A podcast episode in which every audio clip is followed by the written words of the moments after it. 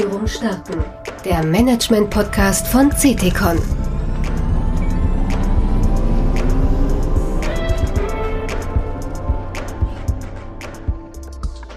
Guten Tag, liebe Hörer. Ich bin Christian Bogenstock, Gastgeber von Zielführung starten, dem Management-Podcast von CTCon. Die erste Reise im Jahr 2024 führt uns in bisher noch nicht besuchte Gefilde aus Marketing und Vertrieb. Diesmal geht es um informierte Entscheidungen, um Technologie und um Datenschutz in der Digitalisierungstransformation dieser zentralen Unternehmensfunktion. Entlang der Customer Journey stellen sich wichtige Themen datengetriebener Steuerung. Unterwegs sind wir mit Dr. Sven Schiemann und Björn Radke. Sven ist Gründer und Managing Partner von Future Marketing. Er ist ein gestandener Experte für digitale Transformationsstrategien und besitzt große Erfahrung im datengestützten Marketing. Seine Praxisperspektive umfasst Strategie-Roadmaps, proprietäre Datenvorhaben sowie Betriebsmodell- und Technologiethemen. Für Citicon ist Sven ein langjährig wertgeschätzter Partner. Seit 2020 ist FN die Unternehmensberatung der Serviceplan Group, der größten inhabergeführten Agenturgruppe Europas. Björn ist Partner bei Ceticon in Düsseldorf und berät seit 1996 führende Konzerne und große öffentliche Organisationen in Themen der Unternehmenssteuerung. Hallo Sven, seit zehn Jahren kennen wir uns jetzt. Schön, dass du bei uns bist. Wir reden seit zehn Jahren über Digitalisierung und hatten damals den Eindruck, Mensch, da passiert ganz viel. Jetzt sind wir zehn Jahre später und haben immer noch den Eindruck, wir stehen am Anfang. Wir aus der breiten Steuerungswelt, du und äh, deine Leute vor allen Dingen aus der Marketing-Domain und in die wollen wir heute mal ein bisschen reingucken, was da so passiert. Vielen Dank, dass du bei uns bist. Ja, danke, dass ich hier sein darf. Hallo Björn, ich freue mich. Ähm, schieß einfach los mit deinen Fragen. Gern. Steigen wir einfach mal mit einer Überblicksfrage ein. Und die geht in Richtung, äh, natürlich ist Digitalisierung ein Megathema, ist überall, auch in unserer Steuerungs- und Performance-Welt. Jetzt bist du vor allen Dingen im Bereich Marketing, Vertrieb unterwegs. Welche drei bis fünf Kernbotschaften und Megatrends muss man denn im Kopf haben? Man sagt, da will ich irgendwie mitreden können. Was passiert da eigentlich gerade so?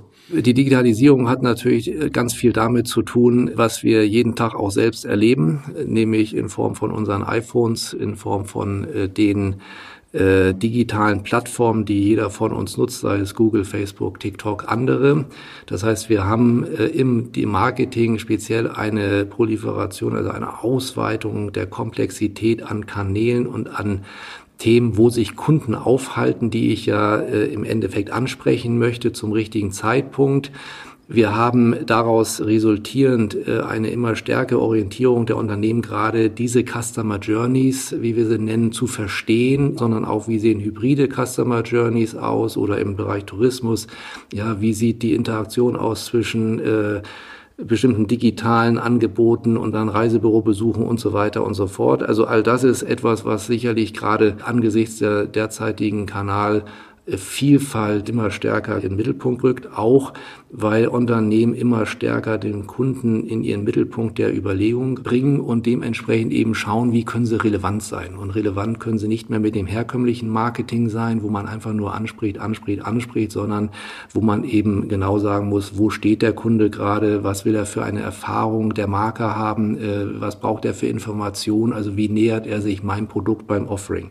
Und was dann dahinter steht, ist etwas, was wir ja seit mehreren Jahren schon äh, haben, nämlich es gibt äh, zunehmend bessere und mittlerweile aber auch stark schon verschmelzende Technologien rund um die Daten, sogenannte Tech-Stacks, äh, die eben seit 2015, 16 ungefähr in Deutschland im größeren Stil neben CRM Einzug gefunden haben. Und äh, heute eben sind die meisten Unternehmen relativ gut damit ausgestattet, aber eben merken, jetzt sind die Daten da, die Technologie sind da, aber was mache ich damit und wie kann ich die auch tatsächlich jetzt im Endeffekt monetarisieren und in, in ein wirtschaftliches Marketing überführen.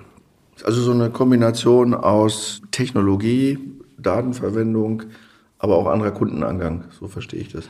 Ja, richtig. Also ich sag mal, während vorher die Überlegung war, wie kann ich überhaupt Daten sammeln und im Endeffekt jetzt auch die technologischen Lösungen nutzen, ist jetzt heute die Frage eher, wie kann ich sie verwenden, wie kann ich die Intelligenz aufbauen, sowohl in der Ansprache wie auch in der Steuerung.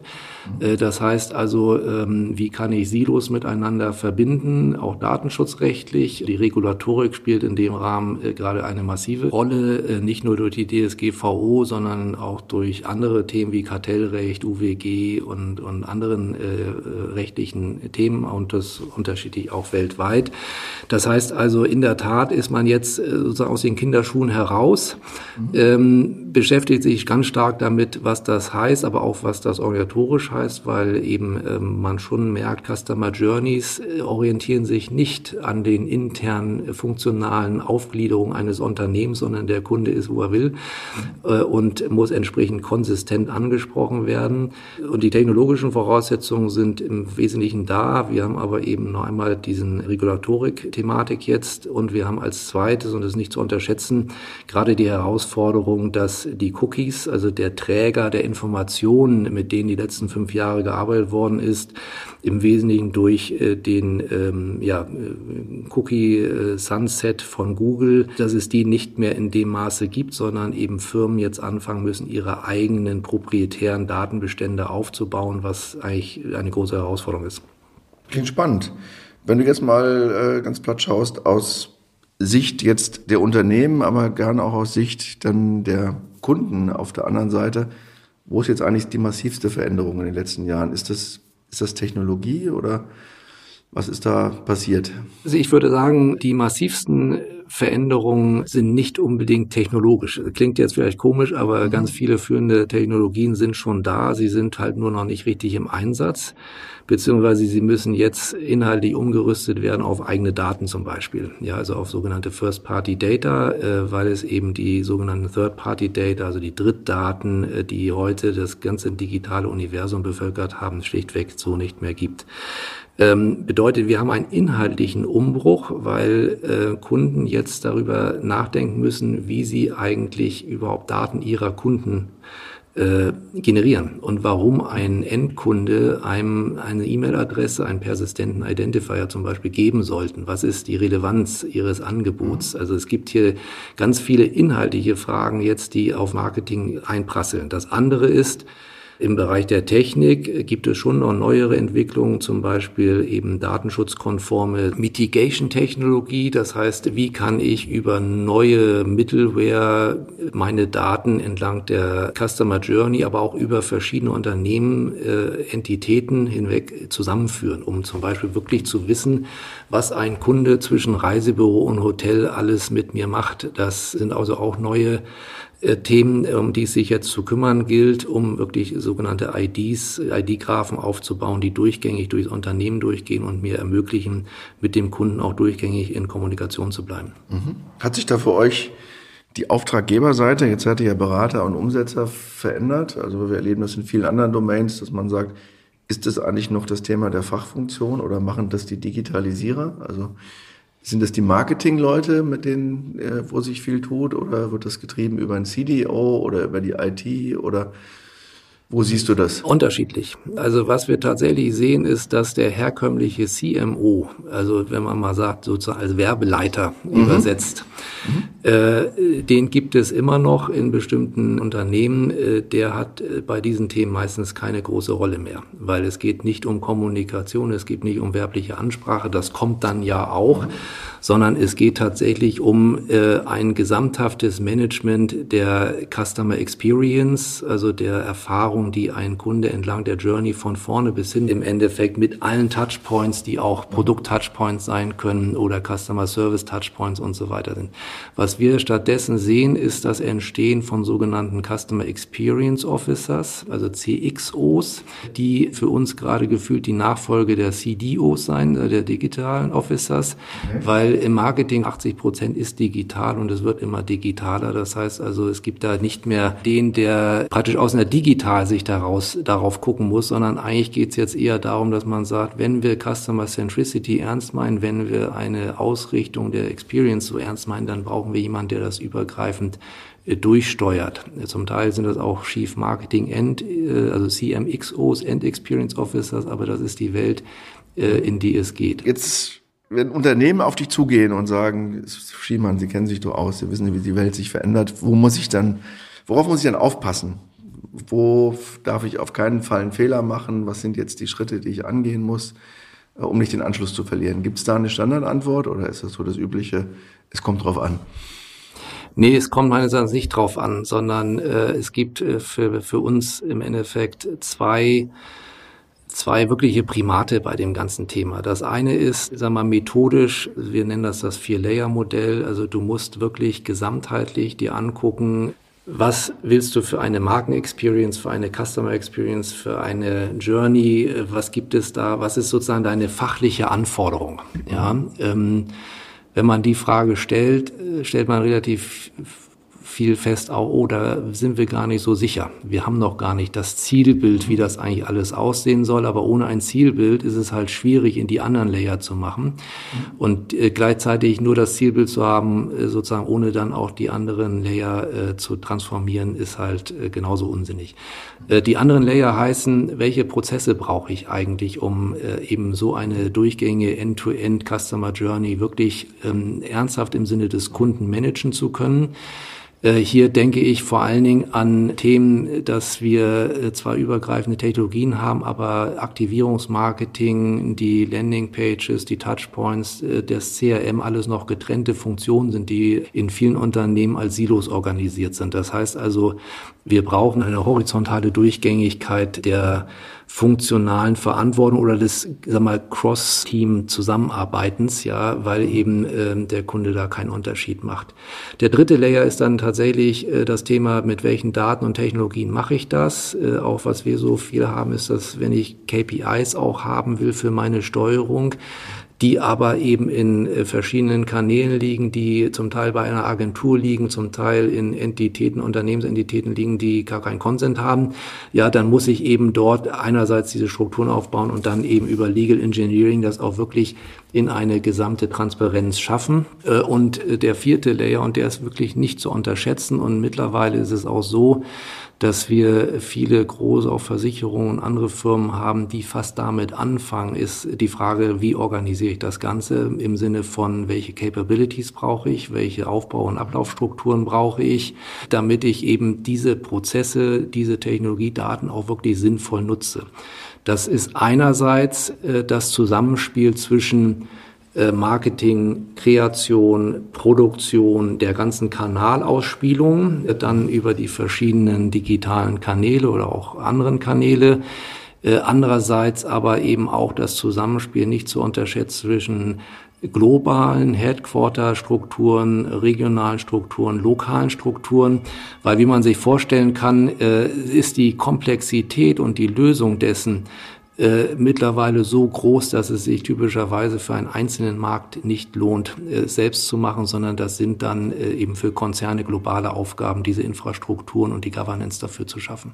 Das heißt so, der klassische Vertrieb und Marketing im Land ist ein Auslaufmodell für viele Geschäfte, dass ich da selber sagen kann, wo es lang geht? Nein, das soll es gar nicht heißen. Wir, wir sehen tatsächlich zwei sehr unterschiedliche äh, Modelle oder sogar drei. Wir haben äh, bei BMW zum Beispiel in Europa eine sehr klare Zentralisierung äh, wo ähm, eben über 26 Märkte im Endeffekt es darauf hinausläuft, dass es immer regionalisierter wird, regionalisierte Budgets, da sind also auch eine Menge mhm. äh, sozusagen mit euren Themen zu tun, nämlich wo liegen noch die Hoheiten der Budgets und so weiter, aber die gesamte Marketingorganisation wird darauf ausgerichtet, dass du am Ende des Tages äh, Europakampagnen fährst und nicht mehr einzelne, bis auf mhm. bestimmte lokale Aktivitäten, die immer da sein werden, wie lokale Events äh, und so etwas, Händlermarketing, alle diese Themen. Äh, das bedeutet, dass sich hier folgt oder hier äh, sozusagen folgt das Marketing und der gesamte Organisationsumbau und die Technik auch ähm, inklusive dann dem kaufmännischen Umbau wirklich dem Primat der kompletten Zentralisierung. Das geht auch bei solchen Produkten wie im Fünfer oder ein Siebener, weil die zumindest in Europa relativ homogen sind. Wir haben andere Beispiele wie äh, Lufthansa, wo es eher darum geht, dass wir regionale Hubs noch haben, äh, weil äh, die Wettbewerbssituation in Europa anders ist als in den USA, als in Asien. Das heißt also, ja, du zentralisierst auch, aber oder globalisierst auch, aber mehr als eine Orchestrierungsfunktion. Und dann gibt es andere Firmen, wo wir im Endeffekt und Versicherungen zählen meistens dazu, wo man sagt, das ist so unterschiedlich, auch was angeboten wird, wer dahinter steht und so weiter, bis auf jetzt vielleicht bestimmte Kfz-Versicherungen, mhm. dass wir einfach eine hohe Grad der lokalen Autonomie brauchen. Jetzt muss man nur eben schauen bei solchen Konstruktionen, und das ist das, was ich eben meinte, die lokale Marketingstrategie, wie mache ich das? Wie ist die kreative Idee? Also womit kann ich jetzt so eine Journey im Endeffekt bei mir befeuern und, und was heißt das für meine Zielgruppen? ist etwas, was wir zum Beispiel in diesem Fall tatsächlich sagen, bitte nicht zentralisieren, sondern das soll lokal bleiben und das sollte auch im Agenturmodell dann lokal bleiben. Das ist auch die Autonomie, weil es am Ende des Tages natürlich Verantwortlichkeiten gibt. Drumherum gibt es halt zentrale Produktionsthemen, wo du sagst, wir können natürlich bestimmte Sachen, auch wenn wir über AI-Einsatz in der Produktion denken, von, von Content, von Assets, wenn wir darüber nachdenken, eben wie kann man sozusagen Pooling machen, wie kann man vielleicht auch bestimmte Produktionsschritte im Marketing nach, äh, so wie heute nach Indien verlagern, also etwas ähm, macht es dann eben Sinn, sowas aus dem Land rauszuziehen. Das Gleiche gilt für die IT, also für die technischen Infrastrukturen. Äh, äh, das, äh, das ist tatsächlich bei uns Standard, dass es eigentlich wirklich jetzt in den letzten ein, zwei Jahren nur noch darum geht, wie man eine zentrale Plattform weltweit ausrollt mit den verschiedenen Instanzen, um die Synergien äh, da äh, zu ziehen, weil es keinen Sinn macht, da jedes Land äh, sozusagen seine eigenen Fähigkeiten aufbauen. Das heißt, ich gucke mir die vier Layer an und sage dann am Ende, wie kriege ich das Ding eigentlich effizient hin, so dass ich je nach Markt Anforderung sagt, es wirkt noch divers, aber der Standardisierungsgrad ist dahinter hoch. Ja, wir unterscheiden typischerweise tatsächlich da äh, auch innerhalb eines Unternehmens nach sogenannten Use Cases. Äh, das heißt also, es gibt äh, bestimmte zum Beispiel Kampagnentypen, wie jetzt eine Markteinführung eines Produkts weltweit, wo du sagst, das läuft sicherlich dann zentral durchgesteuert ähm, äh, und sollte auch entsprechende Planungsprozesse haben, Abstimmungs- und Orchestrierungsprozesse und läuft dann auch über global gesteuerte Audiences, das heißt Daten und so weiter, die zur Verfügung gestellt werden. Dann gibt es, äh, wir mal, größere Branding-Aktivitäten, äh, wo man sagt, da sollte es zumindest globale Governance geben und so, äh, dass im Endeffekt nicht alles, und darum geht's ja hier in dem Fall, nicht alles neu erfunden wird, äh, Redundanzen entstehen und im Endeffekt unproduktives Marketingbudget ausgegeben wird. Und je tiefer wir eigentlich kommen in Richtung sozusagen der vertrieblich, des vertrieblichen Marketings, also taktische Abverkaufskampagnen, Produktkampagnen oder sagen wir am Ende irgendwann der Reminder, mach doch hier etwas, desto mehr wird es normalerweise lokal.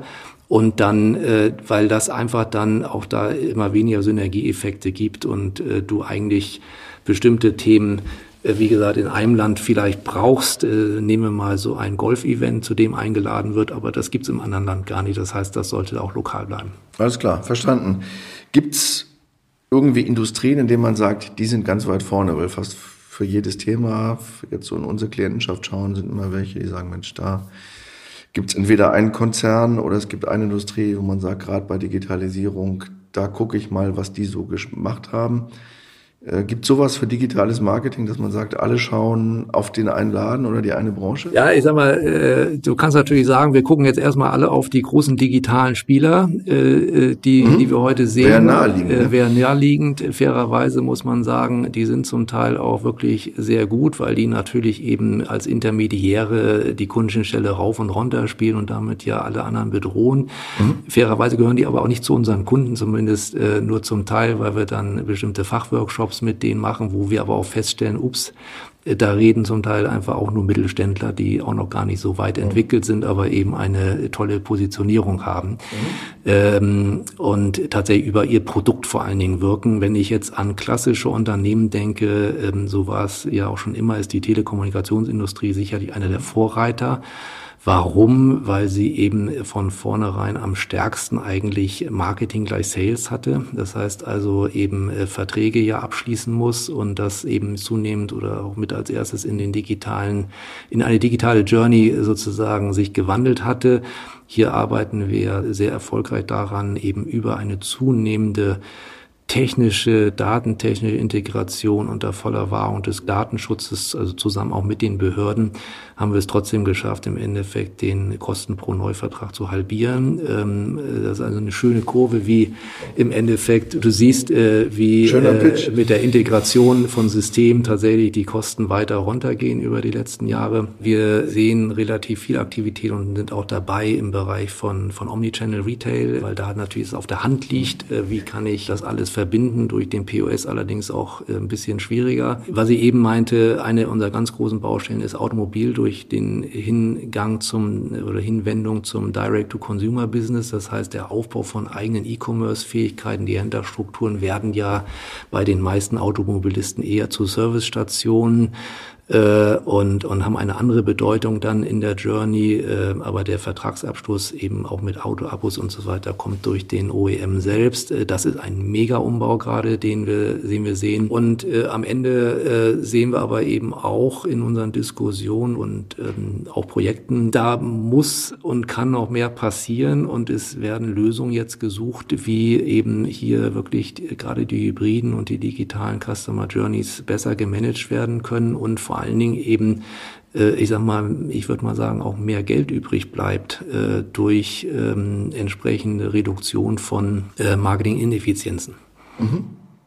Verstanden. Ja, spannend. Es gibt einige Branchen, wo sich viel tut. Jetzt so die ganz klassischen B2B-Industrieläden hast du jetzt nicht aufgezählt? Ähm, da irgendwas? Oder? Ja, das sehe ich auch. Also wir haben eine sehr starke B2B-Ausrichtung äh, auch. Ähm, ich sehe das allerdings etwas anders, weil da geht es typischerweise ähm, weniger stark um Technologien äh, oder um diesen klassischen wirklichen Journey-Einsatz. Das gibt es auch, also gar keine Frage, immer abgeschichtet nach den Kundensegmenten. Was bei B2B viel stärker die, die Thematik, äh, zumindest aus unserer Perspektive gerade ist, ist das Thema, ähm, wie werde ich relevanter als Marke? Wie schaffe ich Markenerlebnisse? Also wie baue ich auch da eine Art Customer Centricity auf?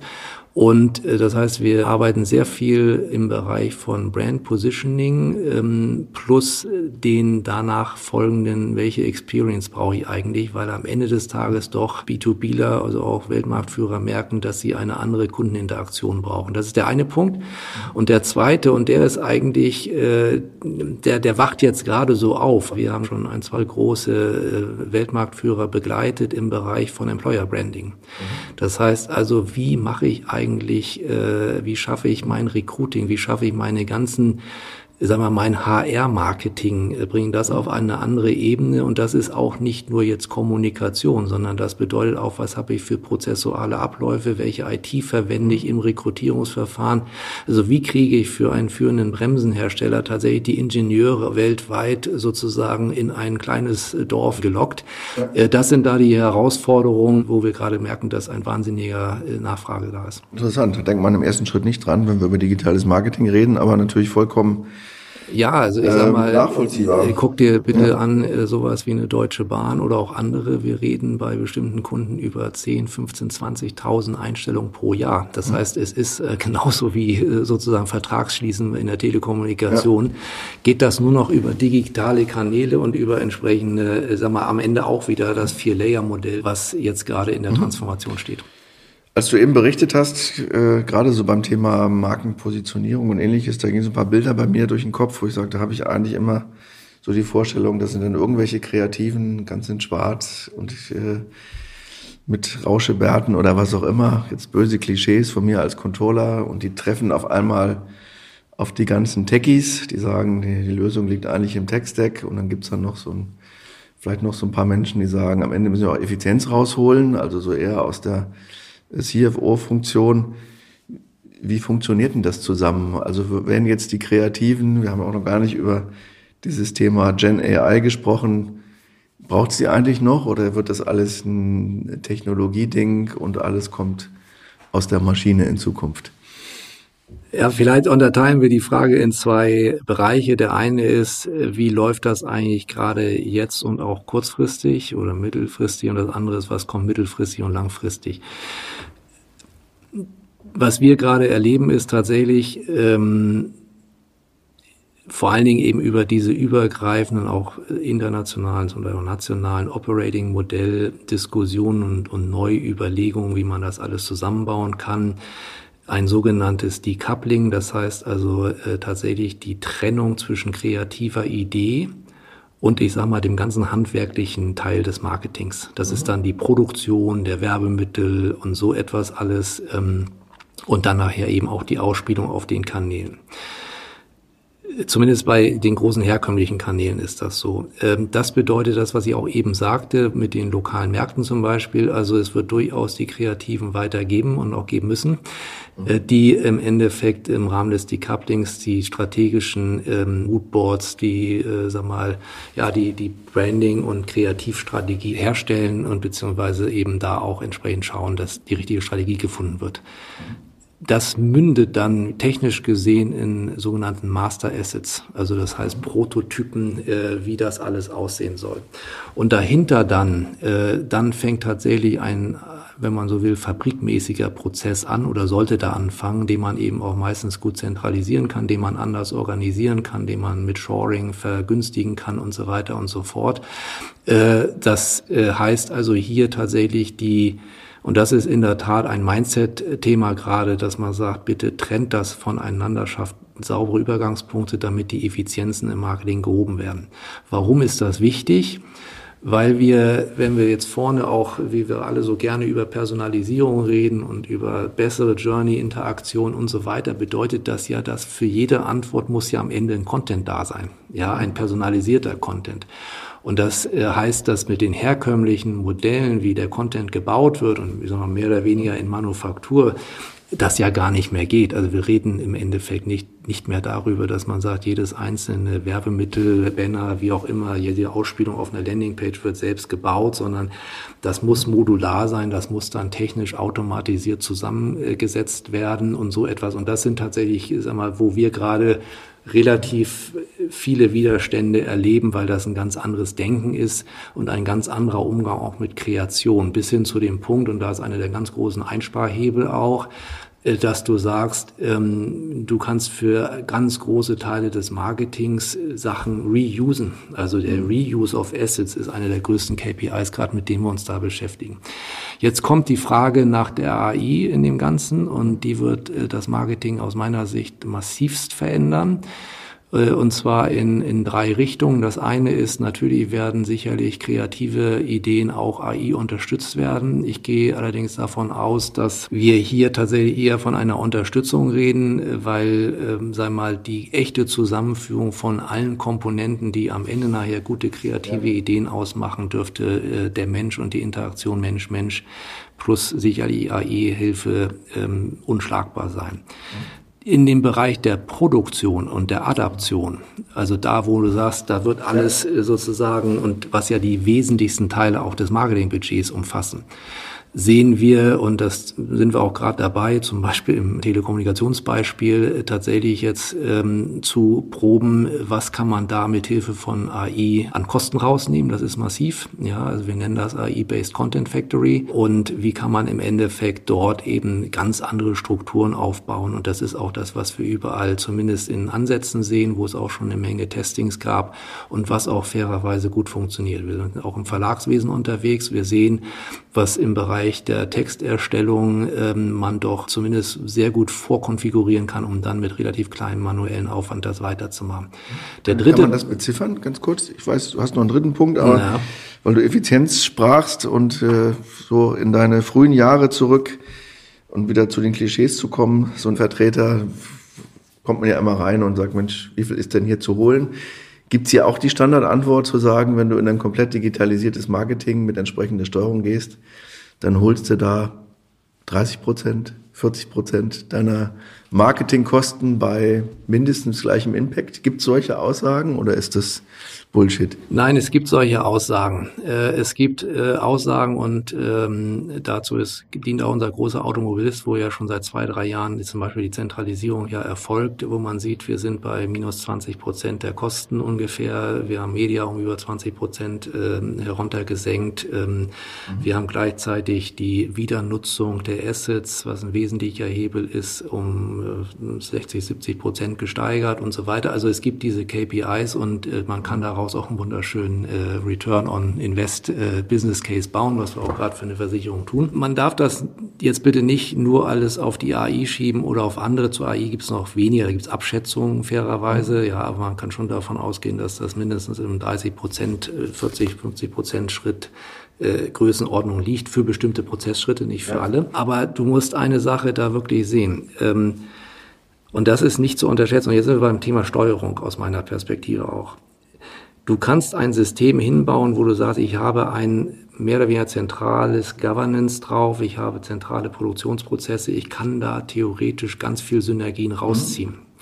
Wenn jetzt aber vorne die Planungen nicht miteinander abgestimmt sind, wenn die Kampagnen nicht miteinander abgestimmt werden, also wenn es da nicht bestimmte Governance-Funktionen gibt, wenn man nicht gemeinsam auf die KPIs guckt, wenn äh, ich meine, gucke in meine eure Richtung, wenn ihr nicht Druck macht, dass da eben auch prozessual etwas passiert, dann hast du genau den Effekt, den wir äh, eben viel als Ausgangsposition sehen, dann kommen so viele unterschiedliche Sachen in das System, dass du überhaupt keine Synergien hast. Ja, das heißt also, diese Prozentwerte, von denen ich gerade sprach, und die also pro Jahr jetzt auch noch weiter extrapoliert äh, zu Effizienzen gerade führen, sind eine Kombination aus Hebel 1 ist, äh, wir kombinieren die verschiedenen Planungen miteinander. Mhm. Hebel 2 ist, wir haben dann dahinter eine Produktionsmaschinerie, egal was da an kreativen Ideen ja. kommt und die, diese Produktion, und das ist immer wichtig zu verstehen, wenn wir diese Mengen zusammennehmen, gerade auch international, haben wir andere Möglichkeiten der Automatisierung, wir haben andere Möglichkeiten von AI-Einsatz, wir haben auch andere Möglichkeiten von Shoring-Einsätzen. Das heißt, die Faktorkosten mhm. sinken da massiv.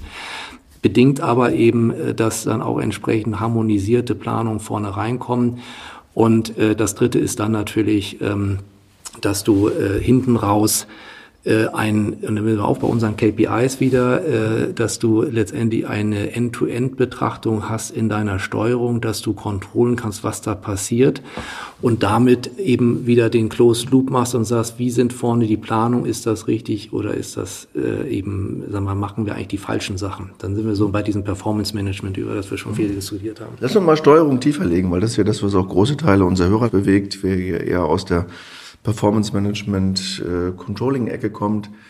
Ähm, so mal ein Beispiel, ein äh, Consumer-Konzern, äh, wo es darum ging, die Controller, die eigentlich die Marketing- und Vertriebsorganisation äh, seit langen Jahren sehr erfolgreich mitgesteuert und controlled haben, überhaupt mal aufzuschlauen, was sich im digitalen Marketing tut, weil da KPIs entstanden sind, wo irgendwie eine CFO und Controllerbrille, die sagte, nur, was ist denn jetzt so die Gesamtmarketingkosten und ich gucke mal auf meine Kostenstellen in den Ländern und so weiter, eine ganz andere Welt war als das, was sich da so im digitalen Marketing tut. Also wo sind so deine Hauptthesen zu sagen, wie kann ich eigentlich besser steuern mit diesem Mehr an Daten in dieser digitalen Welt, um, egal ob jetzt Effizienzen zu heben oder auch zu sagen, ich kriege einfach einen viel größeren Impact. Also wie wird das griffig? Auch diese Frage hat zwei Antwortebenen. Antwortebene eins ist, äh, was wir erleben, ist, dass es keine Transparenz gibt, äh, von, also von der du gerade sprachst, sondern dass eigentlich unbekannt ist, wie viel Marketingbudget wo gerade verbraten wird. Mhm. Das liegt daran, dass gerade natürlich, wenn es um verschiedene Länder geht, da andere Hoheiten sind. Es liegt aber auch daran, dass ähm, wir einfach so viele verschiedene Funktionen haben mit verschiedenen Budgettöpfen, mit verschiedenen Agenturen dahinter,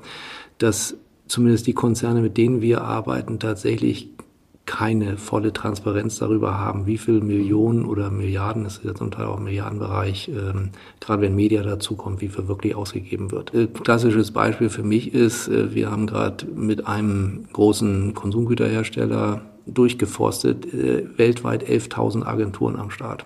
Mhm. Ja, wir haben äh, für die Automobilisten Europa durchleuchtet über 2000 Marketingprozesse nur in Europa. Das heißt, du kriegst, also sag mal, kostenstellenmäßig und so weiter nicht mehr in den Griff, weil du einfach ja. nicht genau weißt, äh, zum Teil ist es auch schon schwierig, Organigramme zu kriegen, sage ich mal. Das ist ein bisschen salopp.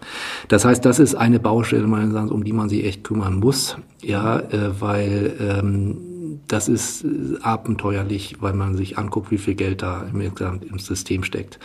Die zweite Frage ist tatsächlich, die geht jetzt so tiefer rein in die Steuerung, nämlich das, was wir eben hatten wenn wir jetzt über Customer Journeys nachdenken, über Marktbearbeitung nachdenken, darüber nachdenken, wie die Vertriebskanäle oder wie das auch nachher vertrieblich funktionieren kann und so weiter, dann brauchst du definitiv eine End-to-End-Sicht deiner Daten. Mhm. Und das stellen wir halt immer wieder fest, dass das keiner richtig hat. Das Marketing nicht, weil die Daten noch bei der Agentur liegen, weil die Daten irgendwo bei Google liegen, also in den Plattformen liegen, weil man keine eigenen Daten aufgebaut hat. Das fängt jetzt eben mit Customer Data Plattforms, den sogenannten First-Party Data baust du so etwas auf. Das ist ein ganz wichtiger Hebel. Dann hast du deine regulatorischen Einschränkungen, dass du Daten nicht zusammenführen darfst, weswegen das Legal Engineering da eine große Bedeutung hat. Wie kriegst du so über neue Technologien auch äh, diese übergreifende Datenzusammenführung hin, die dringend äh, erforderlich ist. Dann hast du im Rahmen unserer Gesamtjourneys das Thema, dass du mit dem kaufmännischen Bereich oder Marketing und, und, und, und Finanzbereich mal zusammen gucken müssen, was heißt das eigentlich für die anderen Touchpoints, also jetzt über Schadensbearbeitung, also alles, was es in den Versicherungen noch gibt, ja. wo Themen reinkommen, was gibt es da für eine Kundensicht in anderen Systemen, das ist jetzt bei der Touristik, ist es vergleichbar mit Buchungssystemen, die heute überhaupt nicht geknüpft sind mit CRM-Systemen vorne.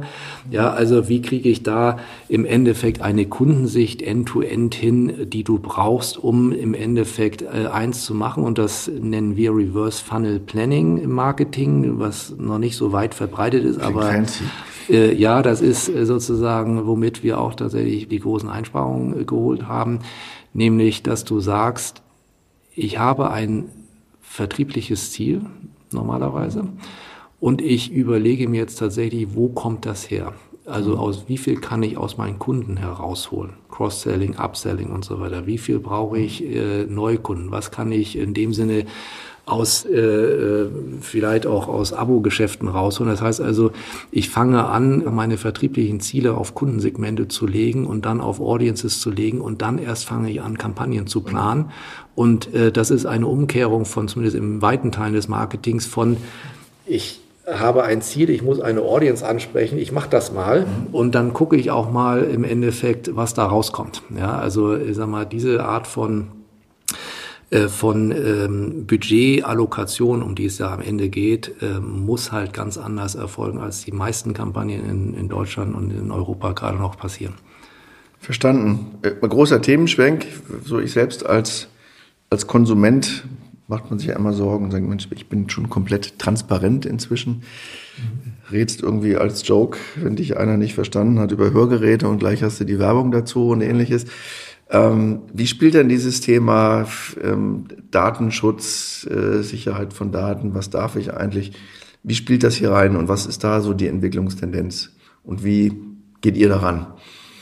Was wir sehen ist, ähm, es ist für uns kein Widerspruch. Okay. Ja, sondern es ist eigentlich auch also ganz im Gegenteil, ähm, wenn man die Blockade auflöst, dass Marketing irgendwas will und Datenschutz sagt nein, weil sie aneinander vorbeireden. Wenn man tatsächlich sagt, was sind unsere fachlichen Ziele, wie übersetzen wir das in, es geht ja gar nicht darum, sozusagen, was geht nicht, sondern es geht ja darum, wie macht man es, dass es geht. Mhm. Und das meine ich gar nicht im Graubereich, sondern es gibt äh, Mitigation-Technologie, es gibt äh, also sowas wie das sogenannte SIAM, also Customer Identification Access Management. Das sind neue Tools auch von der Regierung gefördert, die, die du sozusagen einführen kannst, um ganz rechtlich sauber verschiedene Entitäten miteinander datenschutzmäßig zu verbinden. Also will sagen, im Legal Engineering sprichst du im Endeffekt im Dreieck zwischen Marketing, äh, Datenschutz, fairerweise aber auch bei vielen Unternehmen mit Kartellrecht, äh, UWG, also mit anderen Rechtsgrundlagen und im Zweifel auch mit den Behörden darüber, wie du deine Use Cases umsetzt. Und das haben wir als äh, hochgradig erfolgreichen Weg gesehen. Jetzt bleibe ich mal bei unserem Telekommunikationsbeispiel.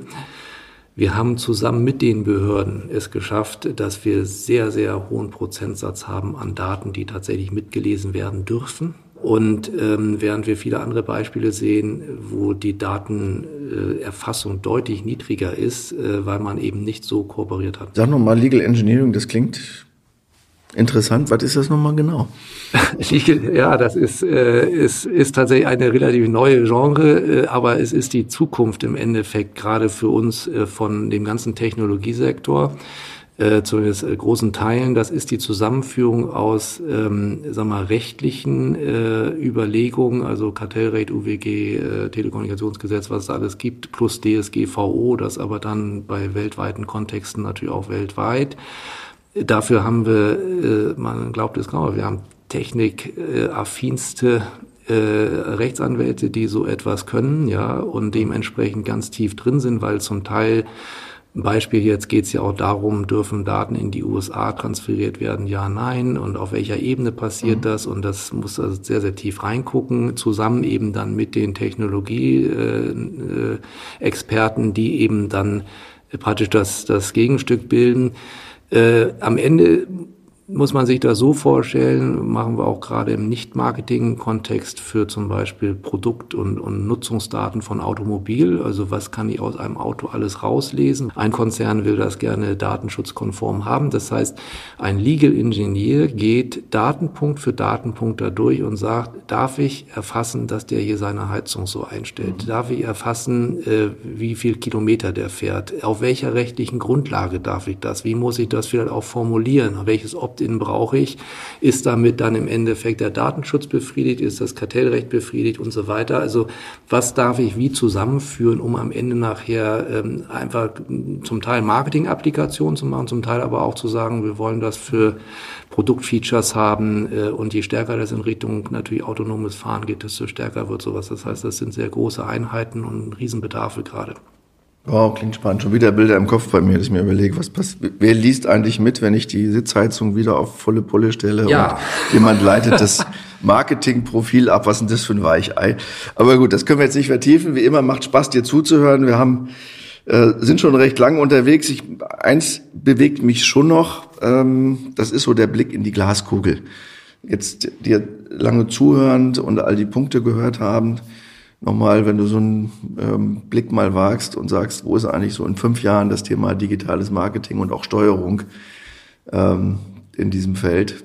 Wird die Welt da ganz anders aussehen? Wird das evolutionär? Wird das revolutionär? Also wie sieht die Projektion aus? Die, die Welt des Marketings sag mal, wird nur dann eine Welt des Marketings sein, wenn man als Marketing versteht, eine gewisse Kundenzentrierung quer durchs Unternehmen. Wenn man als Marketing Kommunikation und ich sag mal Werbung versteht, wird es die Welt des Marketings nur noch sehr eingeschränkt geben, um es mal so zu sagen. Weil dann sind wir genau bei dem Thema Chief Customer Officer und, äh, und Chief Experience Officers und so weiter. Also wir werden äh, in dem Sinne die kommunikative Funktion, die kreative Funktion wird abnehmen zugunsten von Gesamt, sag mal, Ökosystemen, Journey Management, also von mhm. einer gesamthaften, sagen wir mal, sehr instrumentell getriebenen, sehr analytisch getriebenen, KPI getriebenen und auch zum großen Teil automatisierten Welt, wo die Kundeninteraktionen laufen. Und das, du hattest vorhin ja den dritten äh, den dritten Hebel tatsächlich von AI auch abgeschnitten, aber natürlich wird auch die AI dann die Kundentouchpoints äh, sehr stark wie Chatbots und so weiter, also auch im Endeffekt äh, mit äh, beeinflussen beziehungsweise ersetzen oder dort eingesetzt werden.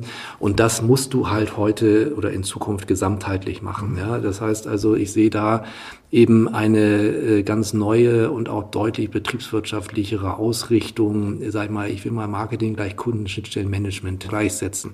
Das ist, was inhaltlich passiert. Mhm. Gleichzeitig wird es darum gehen, wie man im Marketing die, äh, die Abhängigkeit, die mediale Abhängigkeit von Google, Facebook äh, und den Kanälen reduziert, weil das einfach immer teurer wird, ist im Endeffekt ähm, äh, es andere Wege geben muss, um wettbewerbsfähig zu sein, dass man eben frühzeitig seine Kunden in sein eigenes Ökosystem einbeziehen kann, auch schon als Interessent. Das heißt also im Endeffekt relativ viele offene Touchpoints entwickelt, in denen man eben dann äh, anfängt, eigene Daten aufzubauen, mit denen eigenständig umzugehen. Das ist sozusagen die inhaltliche Wendung, die es da sicherlich nochmal geben wird. Und die dritte heißt dann, wir werden äh, sozusagen in diesem gesamten Kontext halt eine deutlich, meine sagen, zentralisiertere und automatisiertere und auch mit künstlicher Intelligenz angefütterte Produktion haben.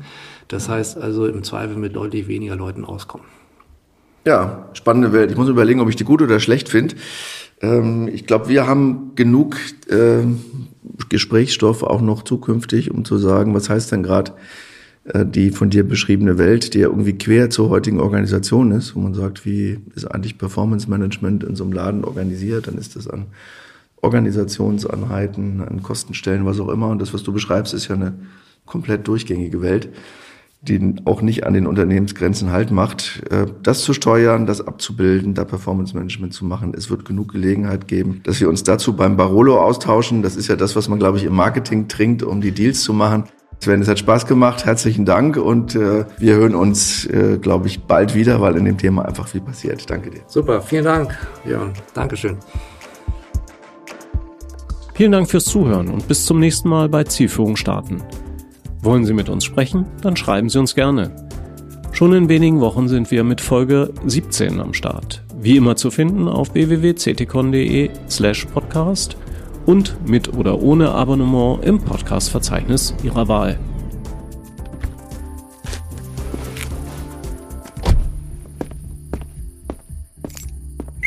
Das war Zielführung starten, der Management-Podcast von CTCon.